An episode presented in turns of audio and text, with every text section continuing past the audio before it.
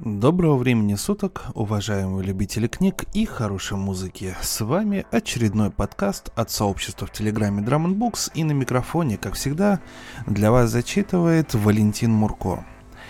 Стоит признать, что поколение фантастов, которые ковали в 20 веке золотой фонд американской фантастики, потихоньку уходит и э, вынужден я приносить не только какие-то хорошие новости, как розыгрыш книги «Упырь» от Алексея Толстого, который проис- проходит у нас на канале ближайшую неделю.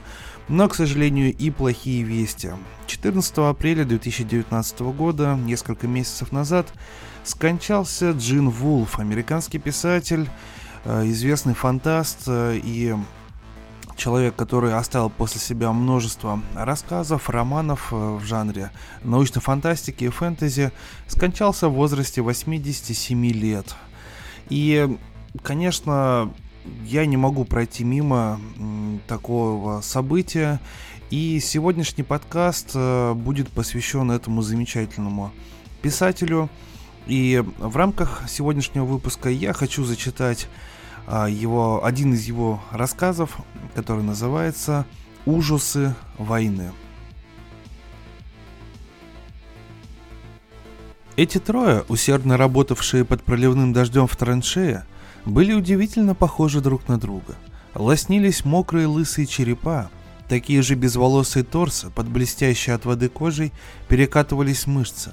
Казалось, гладкие, крепкие тела смазаны маслом.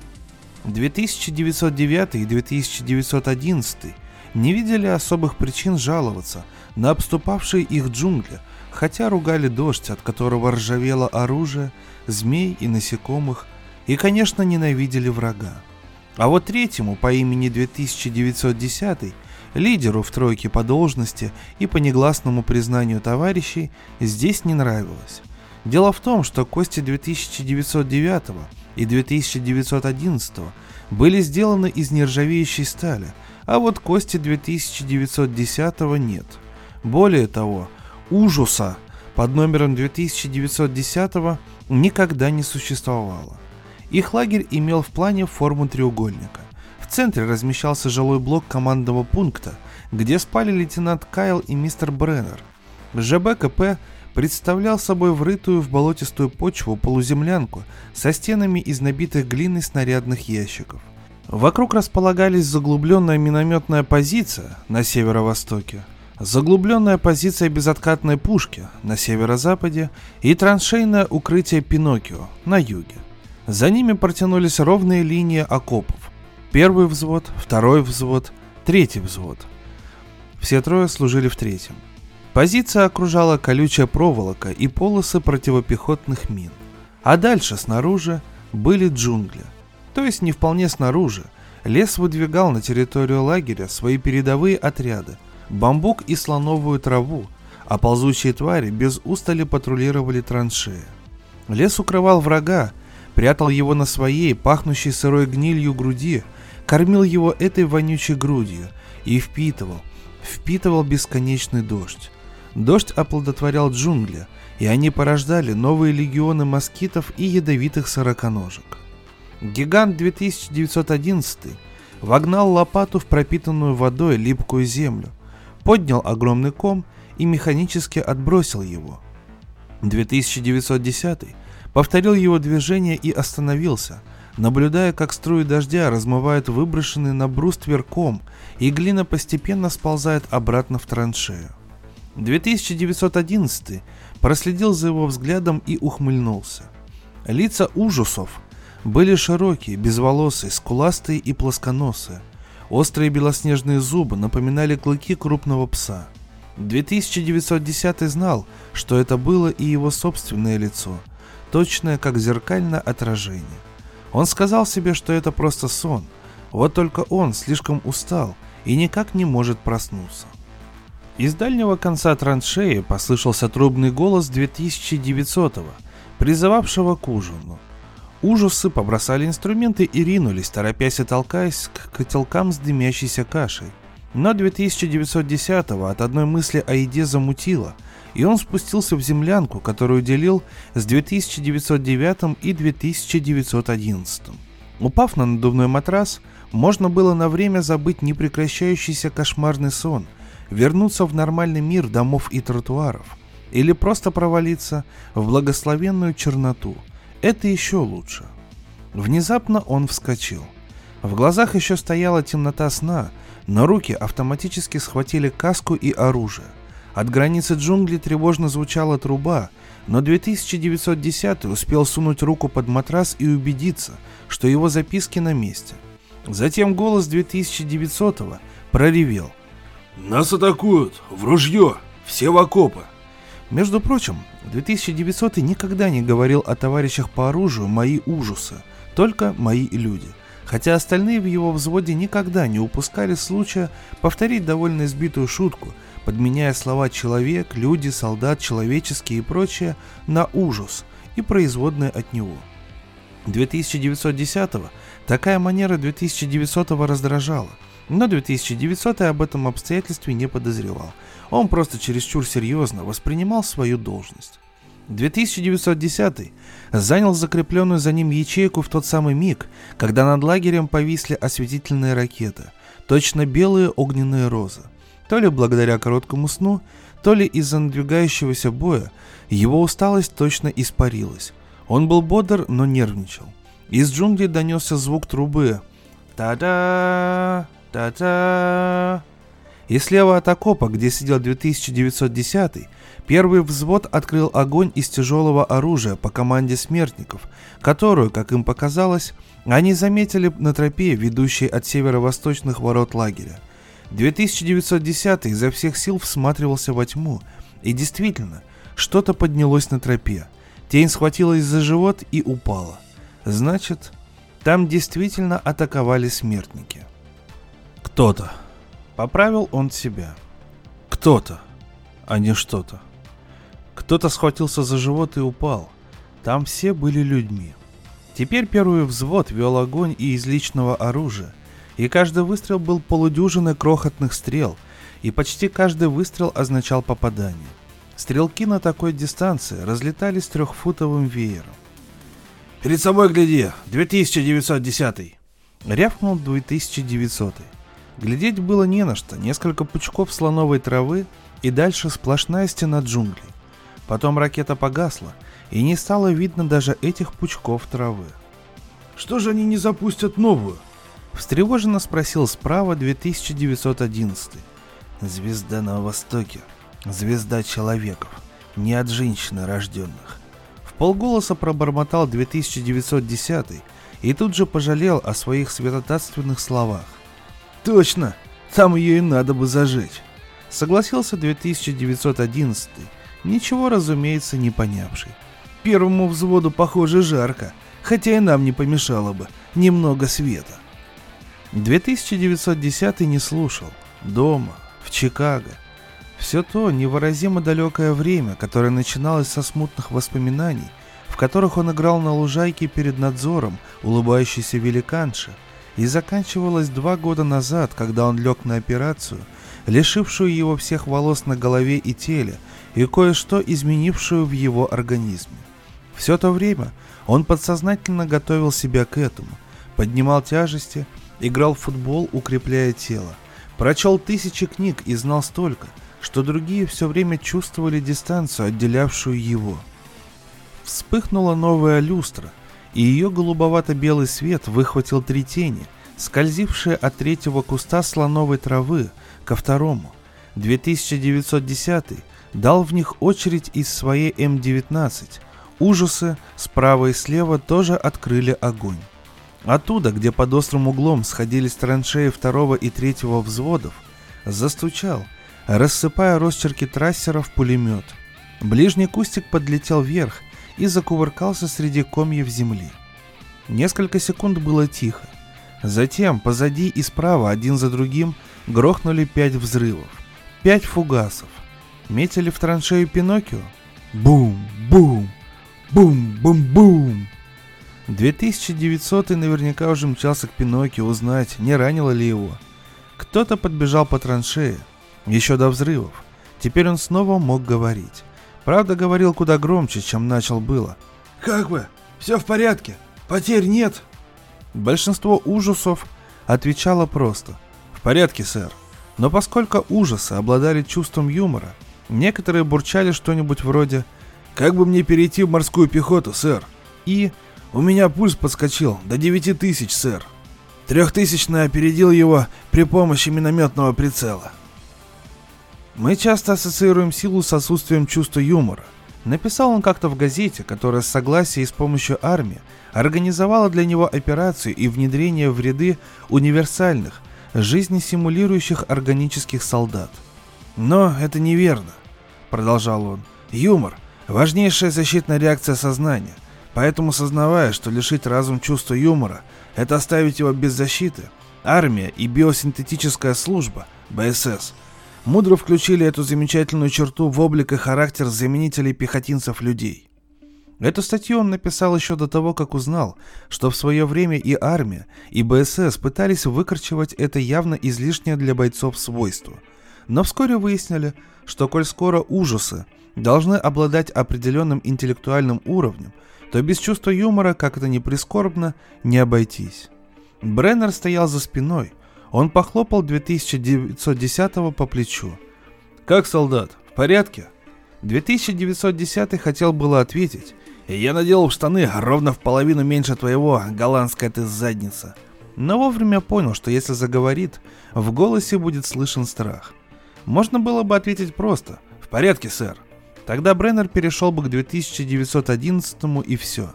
Но приходилось поддерживать репутацию оригинала – Особенно принимая во внимание то, как полезна бывала эта репутация, когда он ошибался, поступая не так, как все нормальные ужасы. Поэтому он ответил. «Может, лучше осмотрите Пиноккио, сэр? Я боюсь, как бы он не рассохся. Нам-то что?» Тихий смешок 2909 вознаградил его за незамысловатую остроту, а Бреннер, представлявший собой самую серьезную угрозу его маскировки, прошел дальше – Страх был необходим ужасом, потому что желание выжить было крайне необходимо. Ну а гуманоидная форма была неизбежна, поскольку ужасы должны были использовать первоначально предназначенное для людей оружие, а его скопились горы, не пропадать же добру. Поэтому ужасов предпочли бесчисленному множеству диковинных созданий, какие только смогло породить больное воображение биосинтетической службы. И они подтвердили свое превосходство – в ходе абсолютно приближенных к боевым условиям испытаний. Общественное мнение никогда бы их не допустило просочить хоть какая-то информация. Учений, проведенных во флоридских болотах. Или они только повторяли уже пройденное, или все это было придумано гораздо раньше, с расчетом на совсем иную, гораздо более важную войну. Ведь и он, сам великий исследователь, воплотился и вочеловечился, приняв облик своих творений – дабы показать, что и он может вынести невыносимое. 2909 как-то оказался рядом и прошептал. «Видишь? Отделенный. Смотри. Вон». Рассвет уже загорелся, а он и не заметил. Неловкими от усталости пальцами 2910 переключил шептало своей М-19 на нижний ствол, 40-миллиметровый гранатомет. Там, куда показывал 2909, коротко полыхнуло пламя взрыва. Нет, ничего не вижу, больше. Мелкий дождик, сеявший всю ночь, заметно усилился. Тучи, казалось, опустились до самой земли. Неужели ему суждено повторить судьбу человечества в целом? Это было вполне вероятно. Людей враг просто брал в плен, но когда ему попадались ужасы, его ничто не сдерживало. Время от времени дозоры натыкались на тела ужасов, распятые, с пронзенными бамбуком руками и ногами, а его, если захватит, то только как ужаса. 2910 вспомнил виденную когда-то акварель распятия Христа. Интересно, а его кровь тоже разольется ярко-алой лужей? От КП, хлопая крыльями, взлетел орнитоптер-наблюдатель. Что-то давно не было слышно мин, заметил 2909. Тут же как-то ненатурально хлопнул взрыв.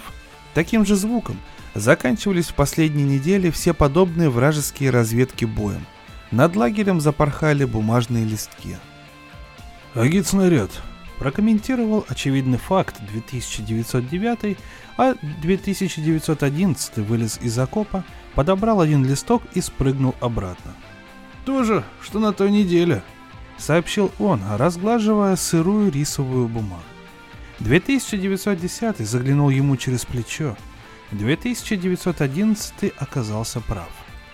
Неизвестно, по какой причине враг никогда не направлял свою пропаганду на ужасов, хотя ни для кого не было секретом, что умение читать входило в число инстинктивных навыков, вкладываемых в сознание ужасов. Вся пропаганда велась на людей и в основном напирала на отвращение, который должен испытывать каждый человек, вынужденный терпеть возле себя нежить, все еще воняющие химикалиями. Про себя 2910 думал, что враг мог бы добиться и лучших результатов, по крайней мере в отношении лейтенанта Кайла, если бы в листовках упор делался не на этот аргумент, а, скажем, на секс. Кроме того, создавалось впечатление, что враг сильно преувеличивает число людей в лагере. С другой стороны, насчет числа людей в лагере ошибалась и армия. Все, кроме нескольких посвященных генералов, были уверены, что людей в лагере только двое. Он победил на всеамериканских играх. Как давно это было? И даже тогда ни один тренер, ни один спортивный журналист не сравнивал его сложение с телом ужаса. А он уже себя показал талантливым и притом честолюбивым журналистом. Сколько людей даже с помощью хирургии могли бы подойти? Как думаешь, он видит что-нибудь? Это 2911 спрашивал у 2909. Оба следили за парящим над лагерем орнитоптером. Орнитоптер мог делать все, что могла бы птица, разве что не умел нести яйца. Например, машина могла в буквальном смысле сесть на проволоку, парить, используя восходящие потока воздуха, как стервятник, или пикировать, как коршун. А КПД машущих крыльев был весьма высок – что позволяло за счет уменьшения веса батарей сэкономить приличный запас веса для объективов и телекамер. Эх, сейчас смотреть бы на экран в КП, а не высовывать башку из липкой грязи. Говорят, во флоридских болотах испытывали модель со стебельчатыми, как у краба, глазами, но стебельки постоянно поражались грибком. Словно в ответ на невысказанное желание раздался голос 2900-го. «Эй, 2910. Ну-ка живее. Он требует нас на КП. Когда 2910 говорил «он», то всегда имел в виду Бога. Но для 2900 он – это был лейтенант Кайл. Без сомнения, именно поэтому 2900 и назначили взводным. Конечно, сказалась и иррациональная престижность круглого числа. 2910 выбрался из траншеи и, пригнувшись, побежал за 2900 Тут бы, конечно, нужны ходы сообщения, но до них пока как-то не дошли руки. Перед Бреннером на столе кто-то лежал. 2788 вообще похож, но наверняка сказать трудно. Шрапнель или осколочная граната. Бреннер не поднял глаз на вошедших, но 2910 видел, что его лицо все еще белое, как бумага, от страха хотя атака кончилась добрых четверть часа назад.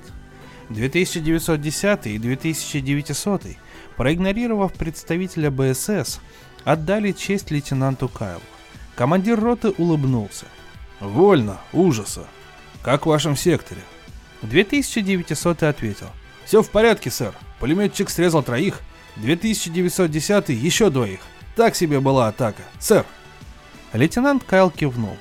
Я так и думал. Вашему взводу пришлось легче всех, 2900 поэтому я решил послать вас сегодня в дозор. Слушаю, сэр. Передаю вам Пиноккио. Я подумал, вы захотите пойти сами и прихватить команду 2910 -го. Лейтенант взглянул на 2910 -го. В вашем отделении все целы, верно? Да, сэр. 2910-му стоило больших усилий сохранить лицо бесстрастным. Ему хотелось сказать, не посылал бы ты меня, Кайл. Я ведь человек, как и ты. А дозор это для рожденных в пробирке, для созданий, чьи кости заменяет нержавеющая сталь, для созданий, не имеющих родных и не знавших детства, для таких созданий, как мои друзья. И 2910 добавил только «Нашему отделению повезло больше всех в роте, сэр». Ну и прекрасно. Будем надеяться, что удача вас не оставит и впредь, 2910. Кайл вновь взглянул на 2900-го. Я поднял орнитоптер и заставил его проделать все возможное и невозможное. В том числе, гонял его под кронами. Он у меня разве что не бегал, как цыпленок, вокруг лагеря. Я ничего не обнаружил, и огня он не привлек, так что думаю, у вас все будет в порядке. Вы обойдете лагерь вокруг, не покидая зоны минометной поддержки. Вопросы есть? 2900 и 2910 только вскинули пальцы к каскам, четко развернулись и вышли.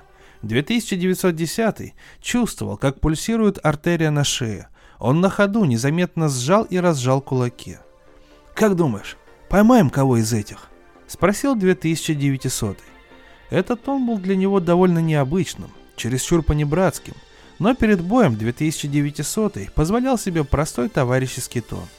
«Думаю, да. У командира никак не было времени на серьезную разведку.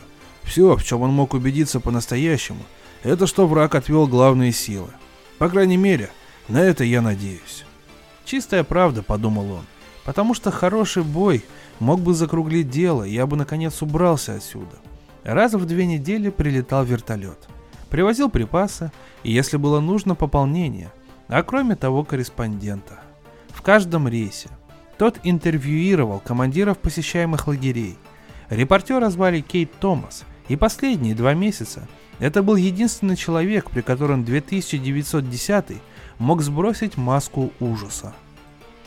Уезжая, Томас забирал из-под матраса 2910 исписанные листки и всякий раз умудрялся найти укромный уголок – и хоть минутку поговори с 2910 наедине. 2910 просматривал свою почту и возвращал ее Томасу. По правде сказать, его несколько смущало, что более старший репортер смотрел на него с выражением, которое можно было бы описать как преклонение перед героем.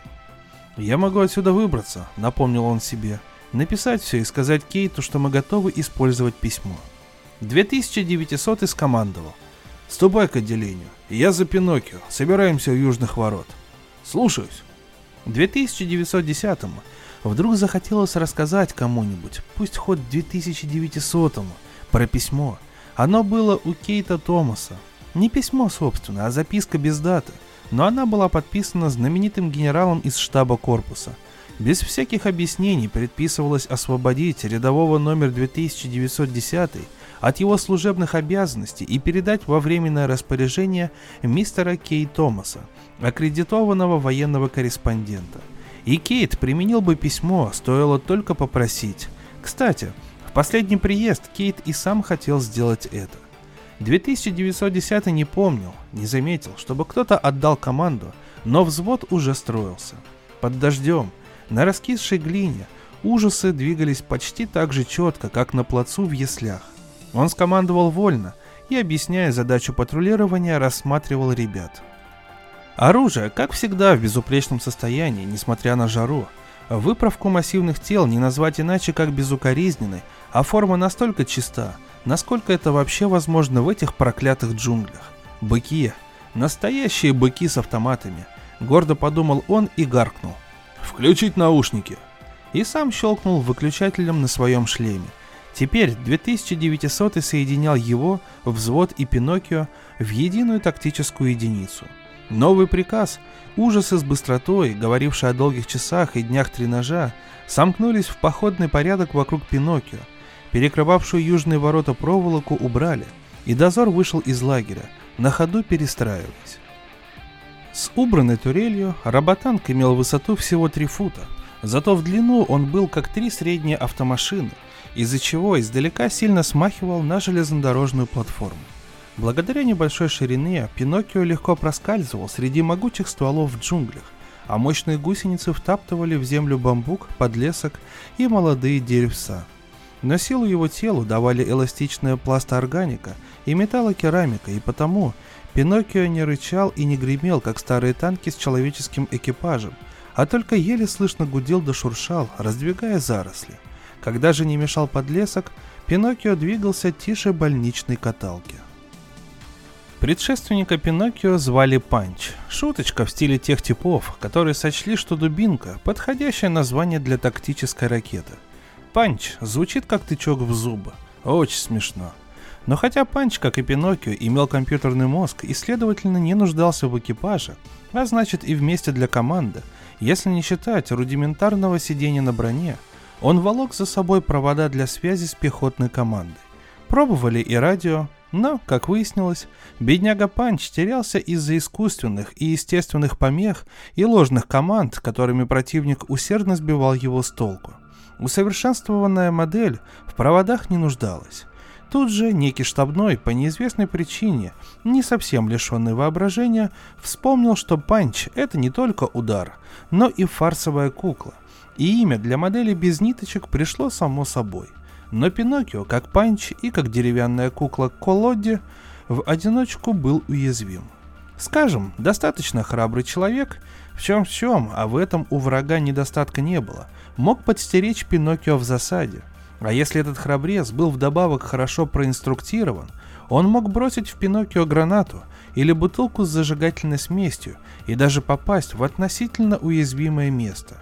Поэтому трехдюймовая броня Пиноккио нуждалась в прикрытии из живой или почти живой плоти.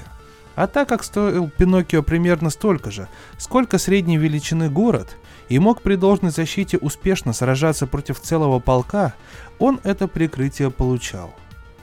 Двое разведчиков из отделения 2910 двигались впереди, образуя переднюю вершину ромба. По обе стороны двигались фланговые, прочесывая кусты и, если они замечали что-нибудь подозрительное, засеивая эти кусты стреловидными разделяющимися пулями. Всегда бодрый, надежный, 2909 помощник командира отделения, вместе с еще одним ужасом, замыкал группу, двигаясь в арьегарде. Место командира патруля 2900 было сразу позади Пиноккио, а командира отделения 2910 впереди работанка. Джунгли тревожно притихли. Из-под огромных деревьев сочилась тьма. И шел я через долину тени. В наушниках пропищал искаженный голос 2900 -го. «Отодвинуть левый фланг», 2910 ответил, подтверждая прием, и побежал передавать приказ, хотя фланговые. 2913, 2914 и 2915, разумеется, тоже слышали команду и уже выполнили ее. Но дублирование команды обязательно. Конечно, сейчас, в самом начале патрулирования, нападение весьма маловероятно, но это отнюдь не оправдание для разгильдяйства. Когда 2910 пробирался между деревьями, он заметил что-то под ногами и задержался рассмотреть этот предмет. Оказалось, это был череп. 2910 поднял его. Обыкновенный, костяной, вовсе не похожий на гладкий полированный череп ужаса. Следовательно, вероятнее всего, это череп врага. Врага с большой буквы, подумал он, то есть человеческого существа – на которое не распространялось граничившее с поклонением уважение к людям, вбитое в ужасов генетикой и обучением. Снова тонкий жестяной голосок. «2910. Тебя что-то задерживает?» «Иду». Он пинком отшвырнул череп с дороги. Человек, которого даже ужас не был обязан слушаться, которого даже ужас мог убить. Череп выглядел очень старым, но, конечно, старым он быть не мог – Муравьи вычищали череп до блеска за несколько дней, а через несколько недель кость сгнивала. Но выглядел этот череп так, словно пролежал тут два десятка лет. Хлопая крыльями, пролетел орнитоптер. У него была своя разведывательная задача. 2910 спросил. «Куда идем? До ручья?» «Четверть мили по берегу, потом сворачиваем на запад», — отозвался в наушниках голос 2900-го с заметной ноткой сарказма. «Если, конечно, ты не возражаешь». Неожиданно вмешался голос лейтенанта Кайла.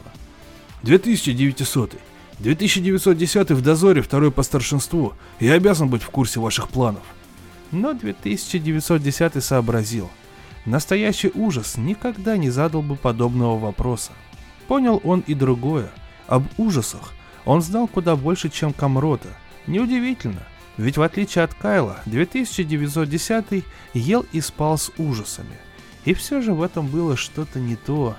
Похоже, он знал ужасов даже лучше Бреннера, если не говорить о собственной биомеханике. Передовые разведчики сообщили, что подошли к еле-еле ползущему в оплывающих берегах болоту, которое они назвали ручьем.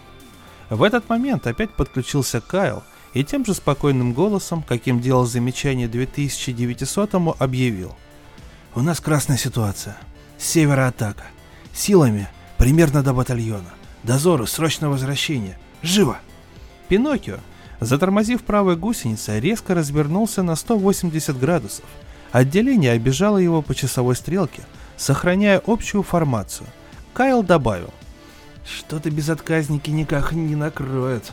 Выхожу к ним, посмотрим, что там. На радиоконтакте остается мистер Бреннер». «Мы уже возвращаемся, сэр», — ответил 2900 -й. В следующее мгновение передовые разведчики упали, срезанные автоматными очередями, а джунгли превратились в грохочущий выстрелами ад. Радар Пиноккио засек источник огня, отследив трассы, и его орудие выплюнуло 155 миллиметровый снаряд. Но тут же все кусты вокруг взорвались перекрестным огнем. Пули ударяли в турель Пиноккио и рикошетили с омерзительным визгом, словно вскрикивали проклятые души. 2910 увидел, как из ниоткуда вылетает, крутясь в воздухе, граната. Что-то с ужасающей силой ударило его в бедро – Прежде чем посмотреть на раненую ногу, он заставил себя сказать. «2909, я ранен. Принимай отделение». Теперь вокруг своем падали и рвались мины. Если 2909 и подтвердил команду, 2910 этого уже не слышал. Осколок гранаты или мина вспорол мышцы ноги, разворотив бедро, но, очевидно, не задел артерию. Кровь не била фонтаном, а просто текла, хотя и довольно обильно. 2910 заставил себя развести пальцами края раны и заглянуть в нее, чтобы убедиться, что в ране нет ни осколков, ни грязи. Рана глубокая, но кость цела. Кажется. Вжимаясь в землю изо всех сил, он вытащил нож, распорол штанину и перетянул ногу ремнем выше раны. В перевязочном пакете были марлевый тампон и лента пластыря.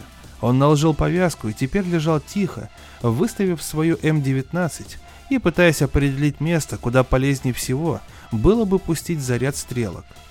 Турель Пиноккио деловито выпускала одну пулеметную очередь за другой, вычищая подозрительные участки. В остальном, казалось, бой прекратился. В наушниках раздался голос 2900-го. «Раненые есть? Я спрашиваю, есть раненые?» 2910 удалось выговорить. Я 2910. Ужасы боль чувствует, но не так сильно, как люди. Далеко не так сильно. Поэтому он изо всех сил притворялся, что ему не очень больно. Внезапно ему пришло в голову, что теперь его спишут по ранению, а значит не придется пользоваться письмом. И это его обрадовало. А мы уж думали, что ты накрылся, 2910. А рад, что обошлось. И тут голос Бреннера перекрыл голос 2900-го. Представитель БСС был в панике. «Нас окружили! Мы проигрываем бой! Срочно роботанк сюда!» Несмотря на боль, 2910 разозлился. Только Бреннер называл Пиноккио просто роботанк, а когда упоминал его имя в документах, закавычивал его роботанк Пиноккио. «Сейчас будем, сэр», — отозвался 2900 -й. Оказывается, он уже стоял на 2910 и наклонился, помогая ему подняться. 2910 попытался найти глазами других ужасов. Потери большие. Четверо убиты и один ранен. Ты. Наверное, ни один человек, ни один другой человек не заметил бы боли в грубом голосе 2900 -го. Идти можешь? Даже встать не могу. Значит, поедешь на Пиноккио. 2900 удивительно бережно поднял его на маленькое сиденье. Погонщик, то есть координировавший действия роботанка «Ужас», ехал тут, если скорость движения была слишком велика, чтобы просто бежать рядом, на шоссе, например. Остатки отделения встали цепью впереди Пиноккио. 2910 услышал, как 2900 вызывает. «Лагерь! Вызываю лагерь! Как у вас, сэр?» «Лейтенант Кайл убит!» ответил срывающийся голос Бреннера. «Только что прибежал 3003 и сказал, что Кайл убит. Вы держитесь?» «Не знаю». Было слышно, как Бреннер спрашивает, отвернувшись от микрофона. «Они держатся, 3003 «Воспользуйтесь перископом, сэр, или птичкой, если она еще не сбита». Бреннер торопливо затарахтел. «Я не знаю, держимся мы или нет. 3003 был ранен, только что он умер. В любом случае он вряд ли знал. Вы должны торопиться. Скорее!» Это противоречило уставу. Но 2910 сдернул шлем, чтобы не слышать терпеливого ответа 2900-го. Теперь, когда не мешало бормотание Бреннера, он слышал далекие взрывы. Несомненно, в лагере. Автоматные и пулеметные очереди сливались почти в неумолчный гул, на который накладывалось у-бум вражеских снарядов и ответный кашель минометов. Затем джунгли расступились, перед ними открылся лагерь. Среди травы и траншей то и дело вздымались фонтаны грязи. Отделение перешло на бег, а Пиноккио на ходу открыл огонь из пушки. Они нас обвели, думал 2910 Нога болела, но как-то отдаленно. Голова кружилась и стала странно легкой, словно он был орнитоптером, висящим в туманной моросе над своей же головой. Вместе с легкостью пришла странная ясность сознания. Да, они нас обвели. Они заставили нас привыкнуть к небольшим коротким налетам, к разведкам боем, а когда мы наконец вывели Пиноккио из лагеря, они были готовы и ударили разом в двух местах. Засада в джунглях и атака на лагерь. Между прочим, он все еще сидит на броне, на открытом сиденье, и вот-вот окажется в самой гуще боя. Отряд уже подошел к минному полю, и ужасы впереди на бегу перестраивались в колонну по два, чтобы не оказаться за пределами безопасной полосы. «Куда мы, Пиноккио?» — спросил он, и только тут сообразил, что так и не включил шлемофон. Щелкнул рычажком и повторил вопрос. Раненая боевая единица будет доставлена на командный пункт для оказания ей помощи сотрудникам биосинтетической службы. Прогудел Пиноккио. Но 2910 уже не слышал его. Впереди, казалось, разом протрубили пять десятков горнов, командуя новую атаку врага. Южная сторона треугольника лагеря была пуста. Очевидно, остатки их взвода перебросили на помощь первому и второму. Но война штука нелогичная – что в очередной раз подтвердилось здесь. Там, где враг мог бы пройти, практически не встретив сопротивления, у него не было ни одного солдата. «Прошу помощи сотрудника БСС, имея раненую боевую единицу», слышал 2910 голос Пиноккио. В то же время роботанк продолжал стрелять. Он вызывал Бреннера уже больше минуты, но тот не выходил. Тогда 2910 исхитрился соскользнуть с брони, приземлившись на здоровую ногу. Пиноккио тотчас умчался. Бункер КП перекосило. Судя по воронкам, били прицельно и то, что КП вообще не разнесло в щепки, следовало отнести к чистым случайностям. Когда 2910 подошел к дверному проему, в нем появилось белое как мел лицо Бреннера. «Кто здесь?» «2910. Я ранен. Дайте мне войти и лечь. Они сказали, что не могут поддержать нас с воздуха. Я запросил их, а они сказали, что весь район охвачен боями. И они до нас не доберутся. Даже не найдут. Дайте пройти. Я ранен и хочу войти и лечь. В последний момент он вспомнил и добавил. Сэр. Бреннер неходя посторонился. В бункере было темновато, но не совсем темно. «Осмотреть вашу ногу», 2910 нашел пустые носилки и лег, стараясь не тревожить рану. Незачем. Займитесь лучше другими ранеными.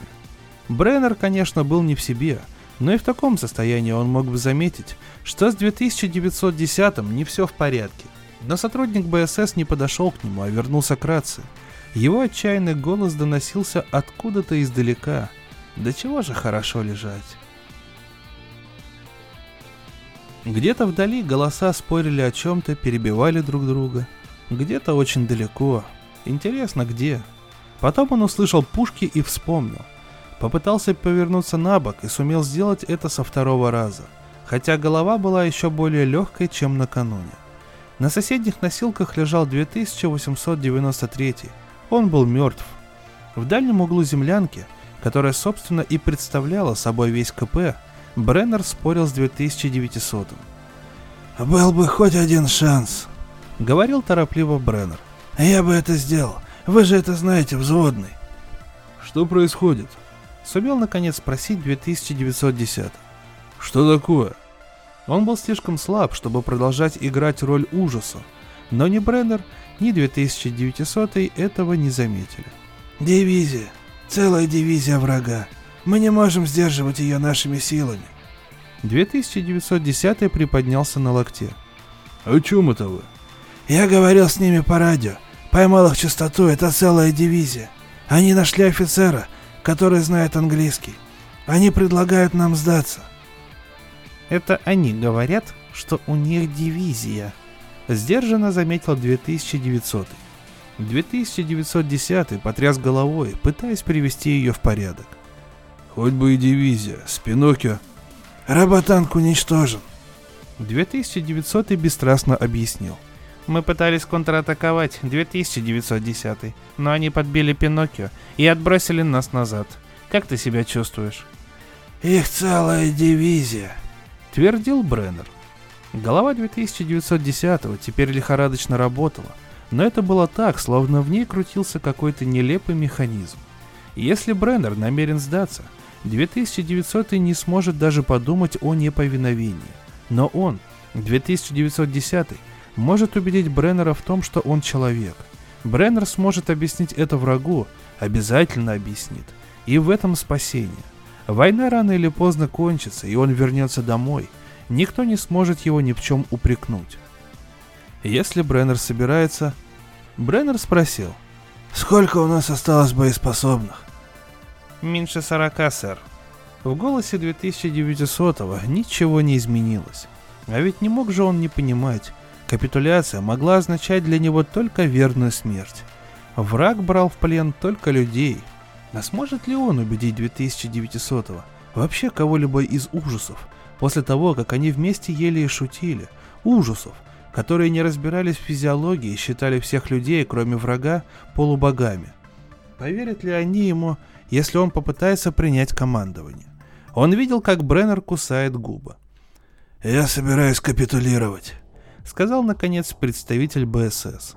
Совсем рядом с КП взорвалась мина, или, может, реактивный снаряд, но Бреннер как будто не заметил этого. Он говорил неуверенно, словно пытался свыкнуться с этой мыслью. «Сэр», — начал было 2900 «Я запрещаю вам обсуждать мои приказы», — оборвал его Бреннер. Теперь он говорил решительнее. «Но я попрошу их на этот раз сделать исключение, взводный. Я попрошу их не...» Его голос слегка дрогнул. «Не делать того, что они обычно делают с нелюдьми». «Не в этом дело», — твердо возразил 2900 «Дело в самой сдаче. Мы готовы умереть, сэр, но мы хотим умереть, сражаясь». Один из раненых застонал, и 2910 подумал, что тот, может быть, тоже слушает сейчас их разговор. Бреннер явно потерял контроль над собой. «Вы умрете так, черт возьми, как я вам прикажу!» Взвизгнул он. «Погодите!» 2910 было неожиданно трудно говорить, но он все же смог привлечь их внимание. 2900 мистер Бреннер, еще фактически не отдал вам приказ о сдаче, а вы нужны сейчас в бою. Ступайте, я поговорю с ним. Увидев, что старший ужас колеблется, 2910 добавил. Если понадобится, он свяжется с вами по шлемофону. А сейчас идите к нашим. 2900 резко повернулся и выскользнул в узкую дверь бункера. Пораженный Бреннер спросил. «Что за черт, 2910 Что вам взбрело в голову?» 2910 попытался встать, но оказался слишком слаб для этого. «Подойдите, мистер Бреннер», — попросил он. Сотрудник БСС не шевельнулся, и тогда он добавил. «Я знаю, как нам выбраться из этой каши». «По джунглям?» Голос Бреннера дрожал, но был полон сарказма. «Бред!» Но он подошел и наклонился к нему. И прежде чем Бреннер успел сообразить, в чем дело, 2910 рванулся с носилок, вцепился в Бреннера и повалил его. «Что вы делаете?» «А то вы сами не видите. Представляю мою ножку вашей шее». Бреннер пытался сопротивляться, но, почувствовав лезвие у горла, сдался. «Вы не можете!» «Могу, потому что я не ужас, я человек, Бреннер, и вам лучше хорошенько понять это». Он скорее ощутил, чем увидел недоверие на лице Бреннера. «Я журналист, и два года назад Когда эту группу ужасов готовили к активации, я был внедрен в нее. Я тренировался вместе с ними. Потом я воевал вместе с ними. А если вы читали журналы, вы могли прочесть некоторые из моих репортажей. И поскольку вы тоже штатский и не больше моего имеете право тут распоряжаться, я принимаю командование. Бреннер шумно сглотнул. Эти репортажи блеф. Трюк, чтобы публика примирилась с существованием ужасов. Они знают это даже в штаб-квартире БСС в Вашингтоне. Смеяться было больно, но 2910 засмеялся. Тогда как вы объясните тот очевидный факт, что я приставил нож к вашему горлу, мистер Бреннер? БССовца трясло. Вы что, не понимаете, 2910 Ни одному человеку не под силу жить жизнью ужаса. Бежать много миль подряд, не чувствуя усталости. Спать только пару часов в сутки и прочее. Поэтому мы поступили проще. Поверьте, 2910 И я в курсе. Меня проинструктировали перед отправкой в этот лагерь. И я все про вас знаю, 2910 О чем это вы? Черт возьми, да отпустите же меня. Вы самый настоящий ужас. И никак не можете так обращаться с человеком. Бреннер вздрогнул, когда лезвие плотнее прижалось к его горлу, но потом продолжил. Они не могли сделать репортера ужасом, поэтому они взяли ужаса.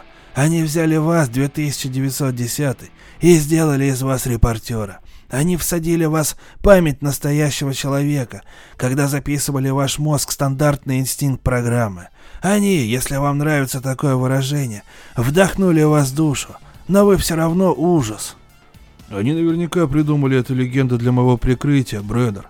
Поэтому они все вам так и представили, чтобы вы не болтали про меня и не попытались деактивировать, как только я в чем-то поступлю не так, как ужасы. А я человек. Это просто невозможно. Уж поверьте мне, Бреннер, человек способен на многое, вы просто не пробовали. Говорю же вам. Разбинтуйте мою ногу. Что?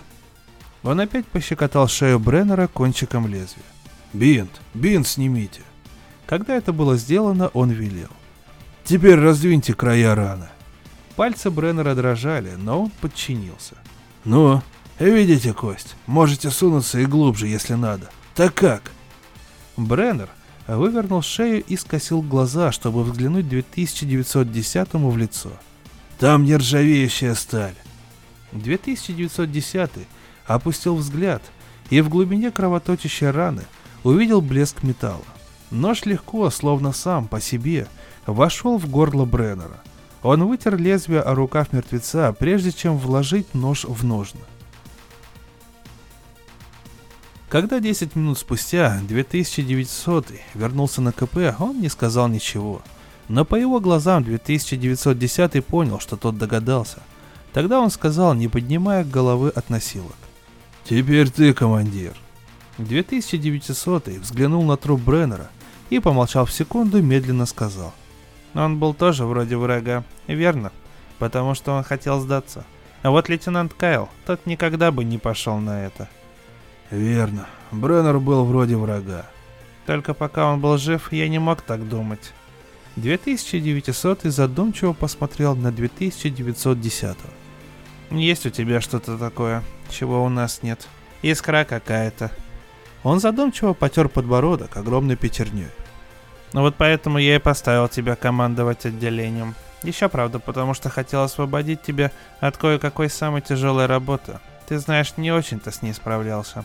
Но все-таки главное это твоя искра. Я знаю. Ответил 2910. Что там у вас снаружи? Пока еще держимся. Ты как себя чувствуешь? Голова кружится. И еще темное такое вокруг, когда смотрю. Слушай, прежде чем уйдешь, можешь мне ответить на один вопрос, если сумеешь? Конечно. Если человек сильно ломает ногу, кажется, это называется сложный перелом с подвывихом и смещением. Может быть такое, чтобы люди-врачи удалили кусок кости и заменили его металлическим протезом. Не знаю. Да какое тебе до них дело? Кажется, знал я про одного футболиста, которому поставили такую кость. Да, кажется, я про такое слышал. Забыл вот только, а теперь вспомнил. Снаружи опять загудели трубы. Рядом застонал умирающий ужас. В американских журналах на второй странице обложки среди рекламных объявлений печатается иногда колонка из жизни редакции и самых известных ее сотрудников. Через две недели после того, как корреспондент по фамилии Томас поместил последний репортаж сериала, ставшего настоящей сенсацией, в этой колонке появилось следующее. Гибель сотрудника на войне не первый случай в истории нашего издания, но особую горечь мы испытываем в связи с гибелью молодого человека, чьи репортажи публиковались только под его именем, без фамилии или номера. Десантный отряд, посланный на помощь лагерю, в котором он работал и сражался, отказавшись от человеческого «я» ради своего дела, опоздал. Десантники сообщили, что наш корреспондент погиб, очевидно помогая сотруднику БСС ухаживать за существами, чью судьбу он разделил настолько, насколько это возможно для человека. Оба они, и наш корреспондент, и сотрудник БСС, выполнили свой долг до конца и были заколоты штыками, когда противник захватил лагерь. Ну, что можно сказать об этом рассказе? Довольно-таки интересно получилось. Джин Вулф э, вьетнамскую тему крайне серьезно для Америки перенес э, в такое в пространство будущего и э, расписал, что было бы, если бы вместе с людьми в этой войне участвовали бы и биороботы. И, как это ни парадоксально, в очередной раз, э, уже в которой была задета тема о том, может ли робот и машина поднять руку на создателя, то есть на человека. Получилось крайне интересно, в любом случае мне очень понравились описания джунглей, описания военных действий. Люблю военные рассказы, они всегда вызывают у меня такой внутренний трепет. Надеюсь, что и вам понравилось, дорогие слушатели. С вами был Валентин Мурко, подкаст очередной от сообщества в Телеграме Drum Books и обязательно услышимся на следующих выпусках. Спасибо большое за внимание.